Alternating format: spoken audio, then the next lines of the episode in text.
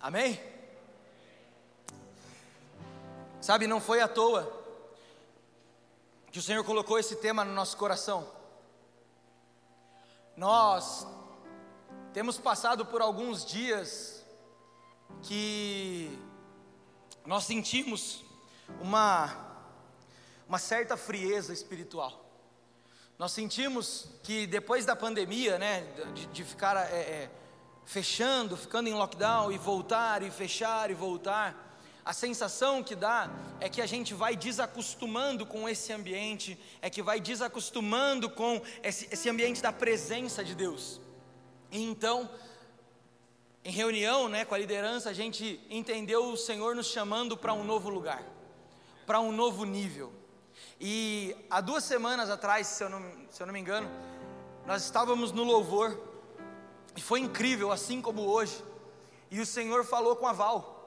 Ela via o céu, o, o, teto aqui aberto, como se ela pudesse ver o, o céu, e uma voz, a voz de Deus vinha para ela e, e falava assim: Eu estou começando algo novo, vocês vão participar. E ela perguntou de novo aquela voz: Eu estou começando algo novo, vocês vão entrar? E sabe, não tem como a gente responder outra coisa a não ser: Eu quero, Senhor. Não tem como a nossa comunidade, a nossa igreja responder outra coisa a não ser: Eu te desejo, Senhor. Eu quero fazer parte daquilo que o Senhor tem construído. Eu quero fazer parte daquilo que o Senhor está fazendo. Eu quero estar contigo. E então nós entendemos que nós precisamos acender um fogo em nosso coração. E eu creio que durante toda essa série nós vamos ter palavras maravilhosas que vão nos ensinar a como queimar e como manter a chama acesa, sobre sacerdócio, nós vamos aprender muitas coisas boas. Mas hoje eu quero compartilhar com vocês o que eu entendo como um fundamento na vida de quem está em chamas. Então, como é a primeira e a abertura, eu quero falar do porquê. O que, que nós queremos dizer com estar em chamas? Quando nós usamos essa, essa figura em chamas, é para você imaginar no seu coração o literal: alguém queimando, alguém pegando fogo. Porque quando alguém está pegando fogo, o que está acontecendo? Alguém está sendo consumido por uma substância, alguém está sendo consumido por algo, no caso, o fogo. Mas quando nós estamos aqui reunidos e queremos estar em chamas, não é diferente. Nós também queremos ser consumidos pela presença de Deus. Sabe, o desejo no nosso coração não é sobre um domingo legal. Não é sobre um domingo que eu senti algo bacana aqui. Não é a gente querendo colocar regra, porque aqui todo mundo tem que chorar. Porque aqui todo mundo tem que cair no chão. Porque aqui todo mundo tem que, é, é na hora do louvor, fazer esse movimento. Não, não tem nada a ver com isso. O que nós estamos querendo com Em Chamas é fazer um convite. Vamos participar da vida de Jesus? Vamos ter um desejo de conhecer mais a Cristo? Vamos ter um desejo de ir mais fundo no amor de Deus? É isso que nós queremos, porque o que importa, na verdade, não é o que acontece aqui, o que importa, na verdade, é o que acontece lá fora depois. Não adianta nada a gente gastar meia hora, 40 minutos de louvor e ser incrível, e depois no nosso cotidiano, no nosso dia a dia, Jesus nem ser lembrado. Isso que aconteceu agora, aonde nós pudemos sentir um ambiente maravilhoso, é resultado de várias pessoas aqui que têm buscado dia a dia, dia a dia. E quando aqueles que buscam diariamente se ajuntam, meus amigos, vira um incêndio. Então, se você quer viver todo domingo isso aqui, é simples. Queime por Jesus no secreto. Queime por Jesus no seu dia a dia. Porque vai ser simplesmente o resultado. Eu pegando fogo, você pegando fogo, o Busato pegando fogo. Na hora que nós se junta, o que, que vai acontecer? Um fogo ainda maior. Então entenda que não é sobre o domingo, não é sobre uma frieza no culto, é sobre uma frieza de talvez nós não estarmos mais olhando para Jesus aonde nós precisamos, que é no nosso cotidiano. Sabe, nós precisamos tomar cuidado, porque nós não podemos fazer as coisas pensando apenas no ajuntamento de domingo. Nós precisamos ser igreja em todos os lugares, e a noiva que vai se casar com Jesus é uma noiva que está queimando. E se você faz parte dessa noiva, mesmo que não esteja no ajuntamento, aonde você estiver, as pessoas vão olhar e vão falar: ele tem algo diferente, ela tem algo diferente. Mesmo que ele não saiba responder, você sabe que é o fogo de Deus sobre você. Agora, estar em chamas, como eu disse, é simplesmente um convite a viver a vida de Jesus. Estar em chamas é um convite a viver a vida de Jesus. Se você me perguntar o que, que mais talvez uma mensagem ou algo que mais marcou a minha vida ou que mais fez diferença na minha vida, eu vou responder para você que há uns quatro anos atrás, mais ou menos, eu fui numa praça, num culto, lá em São Paulo. E quem estava pregando era o Luca Martini. E lá no meio da mensagem dele, ele falou uma frase, na verdade era uma pergunta. E essa pergunta que ele fez era a seguinte: O Evangelho ainda te empolga? E eu quero fazer a mesma pergunta para você hoje aqui. O Evangelho ainda te empolga? Sabe, nós ainda acordamos de manhã e a motivação para a gente levantar da cama continua sendo o Evangelho? Ou foi só na primeira semana que nós aceitamos a Jesus? Ou será que nós hoje levantamos da cama porque estamos mais preocupados com o salário que tem que cair na nossa conta no final do mês do que com o Evangelho que nós precisamos viver? Ah, Arthur, mas que pesado. Eu sei, para mim também é. Mas essa é a pergunta que o Espírito está fazendo para nós hoje. O Evangelho ainda te consome, o Evangelho ainda é o centro do seu coração, porque se de alguma forma nós deixamos o Evangelho de lado, o Evangelho não é mais aquilo que tem consumido a nossa vida, então nós perdemos o foco, então nós paramos de olhar para Jesus. É, eu, eu recordo bastante de retiros de carnaval. Quem já foi em retiro de carnaval? Levanta a mão. Bastante gente já foi em retiro de carnaval. Você percebe que está ficando velho quando o último retiro que você foi faz uns sete anos, né? Tá, eu tô assim já. E quando a gente saía de retiro, era aquelas duas semanas pós-retiro intensas, que a gente queimava de amor por Jesus. E passava um mês e você falava: Nossa, lembra como foi bom no retiro? Porque a grande questão é que o Evangelho não é o centro. Porque quando eu me retiro de tudo aquilo que para mim é importante e vou para um lugar adorar a Deus, Deus se torna o centro. Quando eu volto para aquelas coisas, eu coloco Deus no lugar dele. E eu volto a colocar importância naquilo que era importante antes.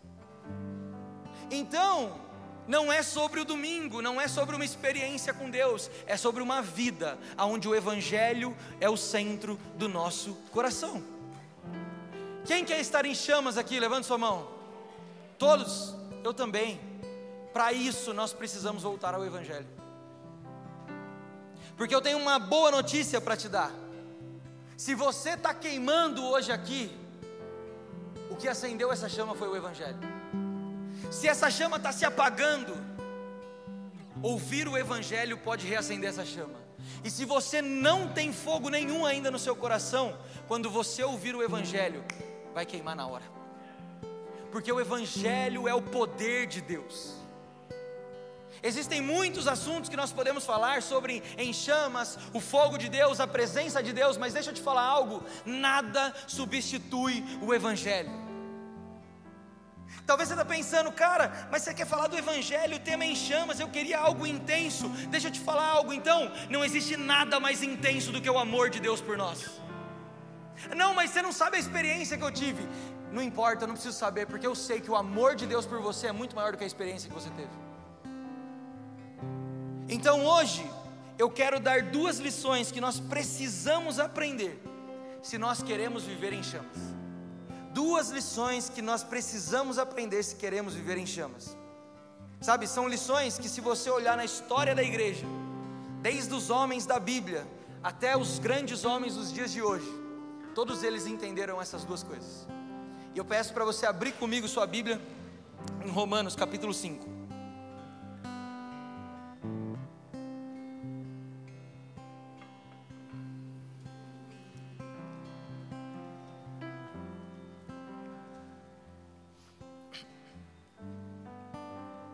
A primeira lição, enquanto você abre, a primeira lição que nós precisamos aprender é que nós somos amados por Deus. Nós somos amados por Deus. Arthur, o que, que isso tem a ver com fogo? Só tem fogo se tiver amor. Sabe, assim como se você tira o oxigênio do fogo, literalmente falando. Se você tira o oxigênio do fogo, o que, que acontece com o fogo? Ele se apaga, porque ele precisa do oxigênio para estar ali queimando, sim ou não? Se você tirar o amor de Deus da sua vida, não tem fogo. Assim como o oxigênio é para a chama, o amor de Deus é para o fogo de Deus. Sem amor, sem fogo de Deus. Ou seja, o que acende a chama, o que faz ter fogo no nosso coração, é o Evangelho é o Evangelho de Deus. Agora tem um porém. Saber que nós somos amados, ultimamente ficou muito fácil. A maioria das pregações que a gente ouve é sobre o amor de Deus. Só que tem um problema nessas pregações, na grande maioria. Ela é incompleta. Porque ela fala sobre o amor de Deus sem antes mostrar a condição que eu estava. E saber do amor de Deus sem saber da minha condição é apenas saber de um amor para massagear o meu ego. Saber do amor de Deus sem saber da minha condição é apenas suprir as minhas carências. Não é evangelho. Porque o verdadeiro evangelho, o evangelho de Jesus Cristo, precisa ser anunciado pelo amor de Deus, sim mas primeiro precisa deixar claro a nossa condição diante de Deus, porque senão ele não tem o poder que ele precisa ter. E é isso que eu quero mostrar para você hoje, por isso que eu pedi para você abrir sua Bíblia comigo em Romanos 5. Eu quero mostrar para você a nossa condição diante de Deus. Paulo em Romanos 5:8, leia comigo. Diz assim: mas Deus demonstra o seu amor para por mas Deus demonstra o seu amor por nós. Cristo morreu em nosso favor quando ainda éramos pecadores. Ou seja, Paulo já está deixando claro a nossa condição diante de Deus. E ele continua, vai para o verso 10. Se quando éramos inimigos de Deus, fomos reconciliados com Ele mediante a morte do seu filho, quanto mais agora, tendo sido reconciliados, seremos salvos por sua vida. Então, olha aí, em Romanos 5, Paulo dá dois exemplos da nossa condição: pecadores e inimigos de Deus. E agora, não precisa abrir, deixa eu só te dar mais uma condição que Paulo deixa lá em Efésios 2. Ele diz assim: Ele vos concedeu a vida, estando vós mortos nas vossas transgressões e pecados. Então, para eu poder anunciar o amor, primeiro eu preciso anunciar a minha condição diante de Deus. E a nossa condição diante de Deus é pecador, inimigo e morto. Pecador, inimigo e morto. Não, Arthur, mas eu cresci numa família cristã. Não, não, não, não, Arthur, mas você não está entendendo. Os meus pais me educaram em colégios caríssimos. Eu tenho muito valor. Eu tenho uma moral maravilhosa. A moral não salva ninguém. Moral não quer dizer nada. Se não tiver evangelho, se não tiver Cristo Jesus, se não tiver encontro com Jesus, a sua condição é essa: pecador, inimigo e morto. Agora, se nós sabemos a nossa condição, aí faz sentido eu entender o amor. Porque daí sim Paulo vai falar: Romanos 5:8. Mas Deus demonstra o seu amor por nós. Cristo morreu em nosso favor. Se quando éramos inimigos de Deus, somos reconciliados mediante a morte do seu filho, quanto mais agora, tendo sido reconciliado, seremos salvos por sua vida. E, no, no, e em Efésios ele fala: Ele vos concedeu a vida. Ou seja, graças a Deus pelo amor de Cristo Jesus por nós. Porque se antes eu era pecador, inimigo e morto, agora eu sou justificado, filho de Deus e tenho vida eterna. Essa é a nossa condição estando em Cristo Jesus. E é por isso que o Evangelho é a única coisa que pode acender a chama no nosso coração porque se isso não acende um fogo no seu coração, saber que você merecia a condenação e a ira de Deus, e agora você é chamado de filho amado, nada mais vai acender um fogo no seu coração. Não importa o tanto de emoção eu coloque na minha voz, não acende um fogo. O que acende o fogo é saber o quanto Deus te ama. Graças a Deus por Cristo Jesus. Agora deixa eu te contar um pouquinho mais da nossa condição. Não precisa abrir. Romanos 8 vai dizer assim: Portanto, agora já não há condenação para, que estão, para, para os que estão em Cristo Jesus, porque por meio de Cristo Jesus, a lei do Espírito da vida me libertou da lei do pecado e da morte. Ou seja, se antes eu era acusado por ser pecador, inimigo e morto, agora o que me acusava não me acusa mais, pois eu sou justificado em Cristo Jesus. Cristo Jesus tomou essa posição e me deu a sua justificação. Agora o Pai pode olhar para mim e para você e falar: Eu te amo. Agora nada mais pode nos acusar. Agora, isso já é maravilhoso, não ser acusado já é maravilhoso. Mas veja como Paulo termina o capítulo 8. Ele vai dizer assim: Pois estou convencido de que nem morte, nem vida, nem anjos, nem demônios, nem o presente, nem o futuro, nem qualquer poder, nem altura, nem profundidade, nem qualquer outra coisa na criação será capaz de nos separar do amor de Deus que está em Cristo Jesus, nosso Senhor. Sabe, às vezes eu comparo esse capítulo 8 de Romanos como um tratado de paz para a nossa alma. O capítulo 8 de Romanos é como um, um tratado de paz para o nosso coração, porque ele começa dizendo: nada mais pode te acusar, não existe mais condenação. E ele termina dando a melhor notícia de todas: que agora, além de não me acusar, nada mais pode me separar de Cristo Jesus. Sabe qual era a única coisa que podia me separar de Cristo Jesus e não está nessa lista? O pecado. Mas graças a Deus, por Cristo Jesus, que foi pendurado na cruz do Calvário e levou sobre ele as nossas transgressões.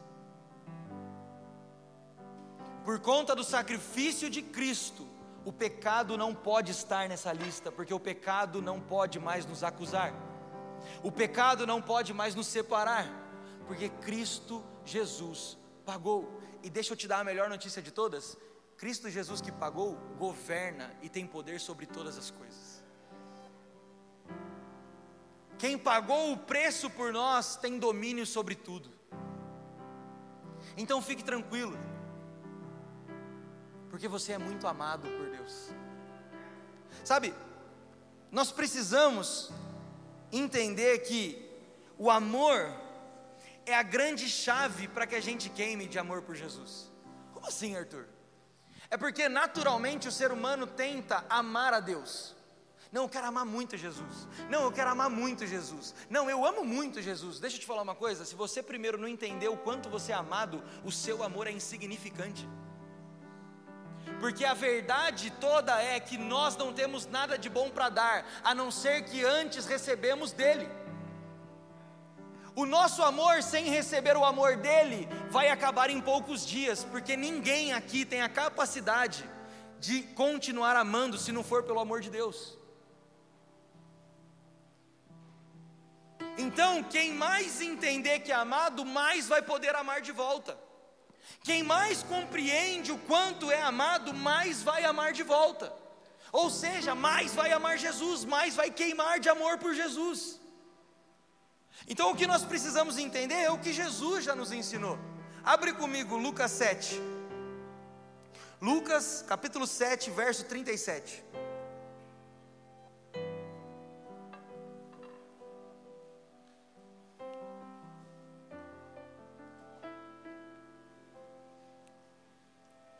Você está feliz ainda?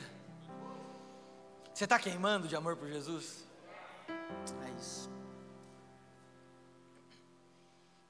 Lucas 7,37 diz assim: Ao saber que Jesus estava comendo na casa do fariseu, certa mulher daquela cidade, uma pecadora, trouxe um frasco de alabastro com perfume e se colocou atrás de Jesus a seus pés. Chorando, começou a molhar-lhe os pés com as suas lágrimas. Depois os enxugou com seus cabelos, beijou-os e os ungiu com perfume. Ao ver isso, o fariseu que havia convidado disse a si mesmo: Se esse homem fosse profeta, saberia quem nele está tocando e que tipo de mulher ela é, uma pecadora. Respondeu-lhe Jesus: Simão, tenho algo a lhe dizer. Diz-me, mestre. Dois homens deviam a um certo credor e um devia quinhentos denários e o outro cinquenta. Nenhum dos dois tinha como lhe pagar, por isso perdoou as, a dívida dos dois. Qual deles o amará mais? Simão respondeu: Suponho que aquele a quem foi perdoado a dívida maior. Você julgou bem, disse Jesus. Em seguida, virou-se para a mulher e disse a Simão: Vê essa mulher? Entrei na sua casa, mas você não me deu água para lavar os pés. Ela, porém, molhou os meus pés com as suas lágrimas e os enxugou com seus cabelos. Você não me saudou com um beijo, mas essa mulher, desde que eu entrei aqui, não parou de beijar os meus pés. Você não ungiu minha cabeça com óleo, mas ela derramou perfume em meus pés. Portanto, eu lhe digo: os muitos pecados dela lhe foram perdoados, pelo que ela amou muito. Mas aquele a quem pouco foi perdoado, pouco ama. Isso é uma chave do Evangelho. Jesus aqui está dando uma chave para mim e para você se nós ganharmos a consciência da onde nós estávamos e do quão perdoado nós fomos, mais o amaremos de volta. Sabe, nesses últimos dias, Deus tem me feito lembrar muito, cara, de um período onde eu fiquei fora da igreja. Sabe, eu fui criado numa família cristã. Eu fui criado com valores cristãos. Eu fui criado pela minha avó todos os dias às seis da tarde orar e adorar a Deus. Eu fui criado nesse contexto. Mas chegou um momento na minha vida que tudo parou de fazer sentido. Parecia que a minha vida com Deus tinha sido uma mentira. Então eu guardei um dinheiro, fui tirar minha cidadania na Itália. Chegando na Itália, aonde eu não tinha mais ninguém para colocar a minha máscara de crente, eu comecei a beber, eu comecei a sair com mulheres, eu comecei a usar droga. E depois da Itália ainda fui para outro país, para a Irlanda, e aí piorou mais ainda a minha situação. E depois eu retornei ao Brasil, e quando retornei eu não conseguia voltar para Jesus. Porque para mim era tudo uma farsa, para mim tudo que eu tinha escutado desde pequeno, que eu seria um pregador, que eu seria um homem de Deus, que Deus tinha um, um, um propósito na minha vida, um plano para mim, para mim tudo aquilo era uma besteira. Mas quando eu tive um encontro verdadeiro com a graça de Jesus, cara, tudo fez sentido. E hoje, quando Jesus me lembra do que aconteceu, Ele me lembra para que eu volte a amá-lo mais, porque como eu sou sujo sem Jesus, cara. Como eu fui profundamente tomado pelo pecado sem Jesus. E como Jesus foi bom de guardar a minha vida.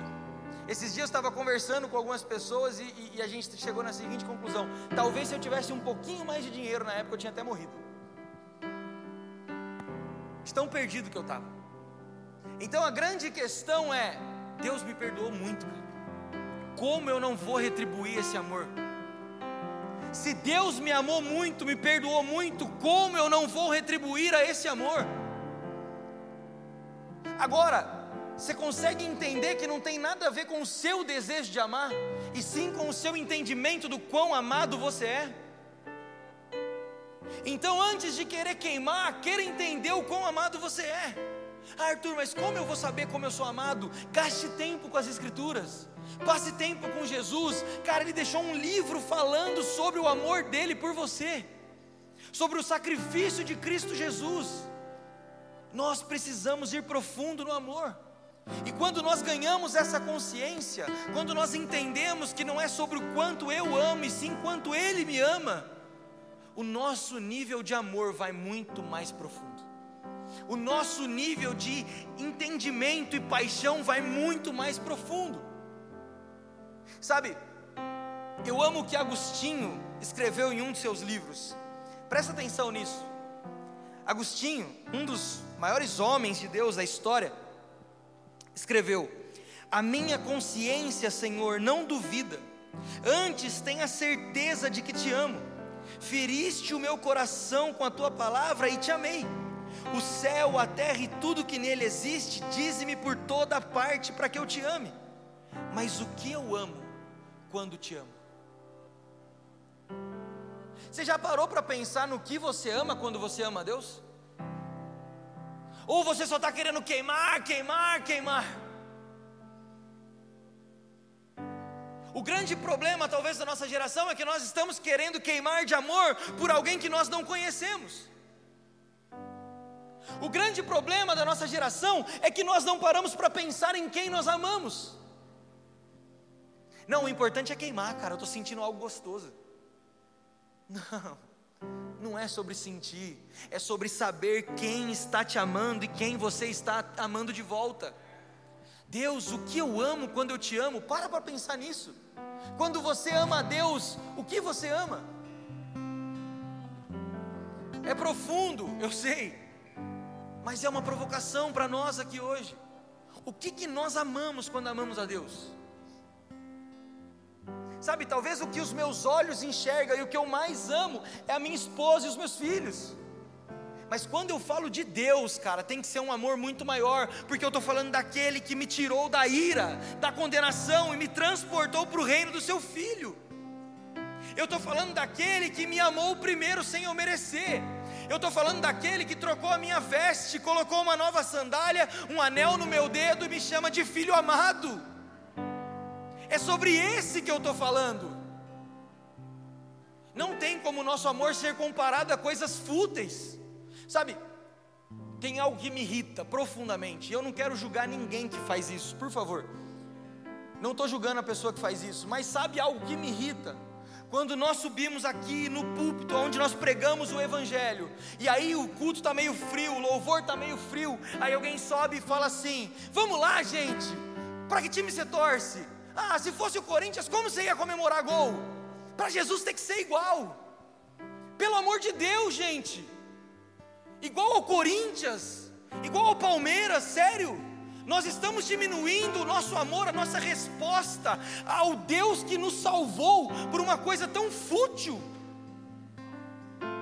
Deus, o que eu amo quando eu te amo? Se um dia nós conseguirmos responder isso, o nosso amor não vai ser fútil o nosso amor vai ser verdadeiro, vai ser intenso e vai ser constante. Como eu disse, quem quer queimar aqui? Então vamos começar a responder perguntas profundas, sair do raso, sair do Jesus te ama, porque saber que Jesus te ama, todo mundo aqui já sabe. Agora, o que que você tem respondido ao amor que Ele te deu primeiro? Sabe, tem pessoas que falam assim: eu não quero voltar para Jesus agora, porque eu vou ter que abrir mão de muita coisa. Então, você não quer voltar para Jesus, você quer voltar para a religião. Porque quando nós falamos de renúncia, eu não estou falando sobre deixar algo gostosinho que eu faço para trocar pela religião. Eu estou falando de renunciar algo que no meu coração me mata, porque eu encontrei o verdadeiro amor da minha vida. O Evangelho de Deus é renúncia? Sim, por quê? Porque é a forma que o ser humano tem de responder ao amor que ele recebeu primeiro. Quando nós compreendermos o Evangelho, então a nossa chama será acesa. Quando nós compreendermos a nossa condição antes do encontro com o amor de Jesus, quando o amor chegar até nós, a nossa chama será acesa. É sobre isso Estar em chamas é sobre o amor, não existe chama sem amor. Então deixa eu te fazer um convite, se você hoje aqui Talvez você está me assistindo, ou vocês estão aqui presencialmente. Se tem alguém aqui que quer voltar para Jesus hoje, volte para Jesus e não para uma religião. Descubra o relacionamento com Jesus, o amor que Ele tem por você, porque renunciar a algo, deixar de fazer algo, não é pesado, pelo contrário, é maravilhoso, é prazeroso, porque nada se compara a esse amor, nada se compara a esse amor. E por que que essa chama tem a ver com o Evangelho? Porque o Evangelho é poderoso o suficiente para fazer a minha vida e a sua vida queimar por toda a eternidade. Nós não precisaríamos de pregação, nós não precisaríamos de uma canção, o Evangelho é suficiente. A boa notícia da salvação, o amor de Deus por nós, é suficiente para nos fazer queimar eternamente. Vocês estão entendendo? É suficiente. Você está feliz ainda? Segunda lição. Nós precisamos entender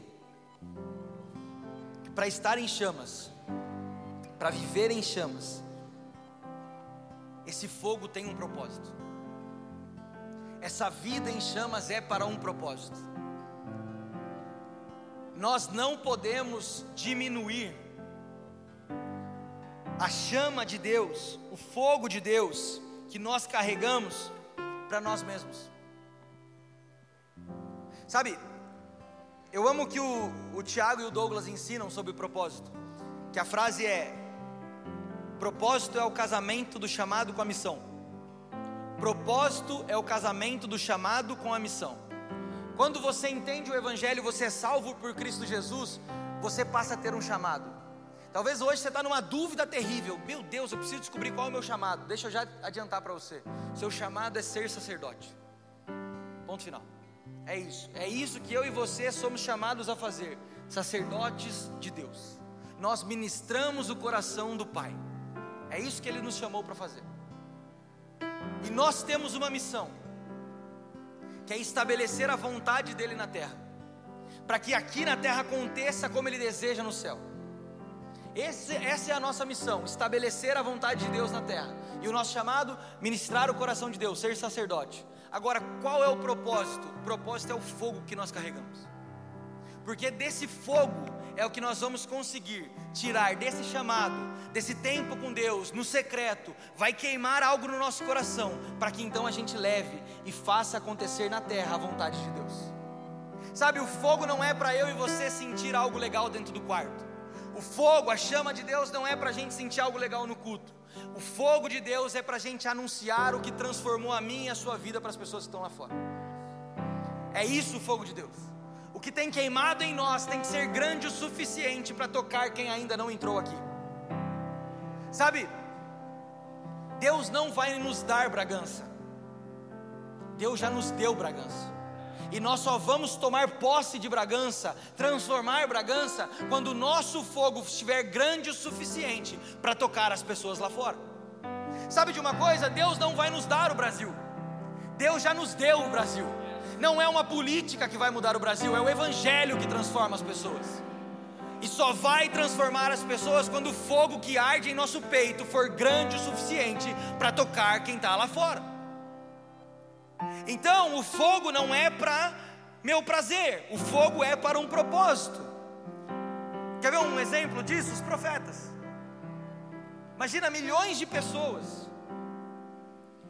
Ninguém estava queimando de amor por Deus, mas tinha um homem, os profetas. Os profetas estavam queimando. Estava ou não estava ali? Os profetas estavam queimando. Agora, o profeta estava queimando para sentir um prazer? Não. Porque diferente do que talvez eu e você muitas vezes pensamos sobre o profeta, que fala a respeito dos mistérios de Deus e do futuro, profeta na verdade é aquele que alinha a vontade de Deus na terra, que traz o alinhamento do céu. Então, se o profeta estava queimando, não era para sentir prazer, mas para entender o que Deus desejava e trazer essa vontade para a terra. Se não, veja aqui, ó, Jeremias, Jeremias capítulo 20, verso 9. Olha isso. Olha o que Jeremias fala. Mas se eu digo, não o mencionarei mais, falando de Deus, não mencionarei mais o seu nome, é como se um fogo ardesse em meu coração, um fogo dentro de mim. Eu estou exausto tentando contê-lo, mas já não posso mais.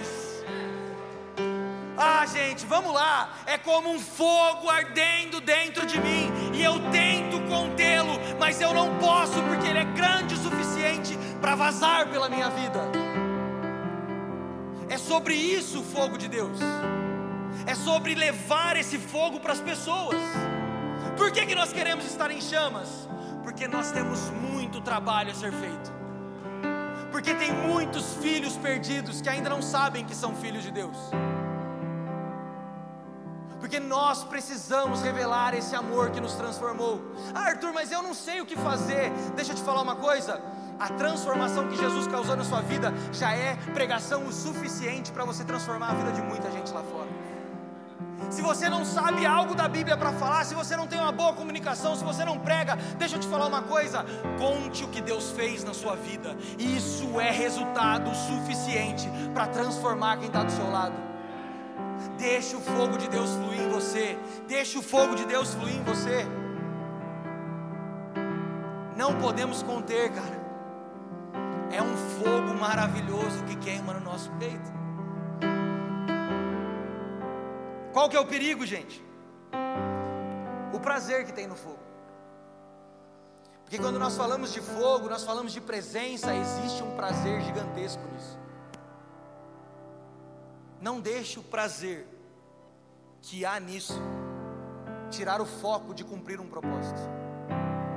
O fogo não é só para você, ele é para você também, mas é para você compartilhar com os outros. Amém? Você está feliz?